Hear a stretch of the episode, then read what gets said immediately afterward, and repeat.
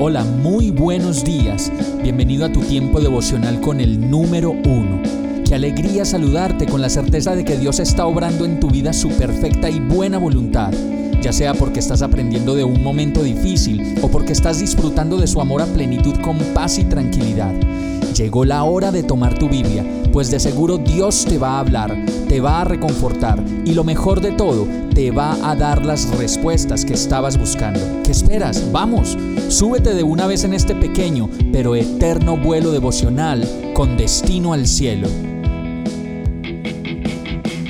Y el mensaje de hoy se llama Esta es tu esperanza. Primera de Pedro 1.3 dice, Alabado sea Dios Padre de nuestro Señor Jesucristo.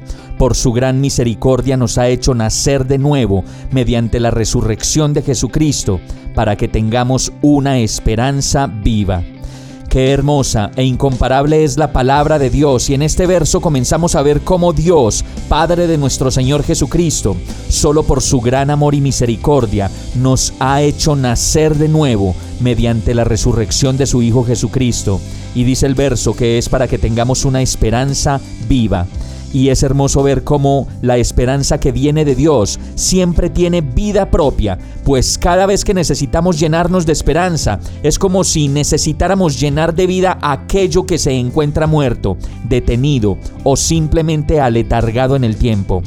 Pero esa esperanza es solo posible de conseguir y palpar y de experimentar en la vida real a través de la fe pues todo comienza con la idea de algo que no podemos ver y con la convicción de algo que va a suceder, pero que solo en Cristo es posible de hacerse realidad. Vamos a orar. Amado Dios, yo te necesito más que al aire que respiro, pues tú eres mi respirar y lo hago gracias a ti. Ven a mi vida. Gracias por el sacrificio de Jesús en la cruz, solo por amor. Hoy te entrego mis necesidades, mis luchas, mis temores y mis inseguridades, y te pido que me llenes de tu esperanza. Alimenta mi fe para que pueda hacer real en mi vida tu amor. Y todo esto te lo pido, agradecido, confiado y seguro, en el nombre de Jesús. Amén.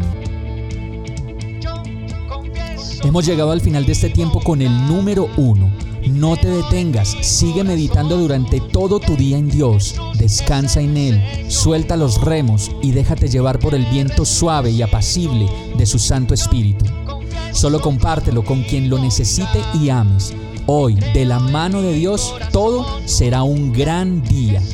Para más información visita nuestra página www.iglesiabierta.com o llámanos al 313-334-0116. Oramos y rogamos para que cada día te enamores más de Dios y para que no pares de pasar todo tu tiempo con el número uno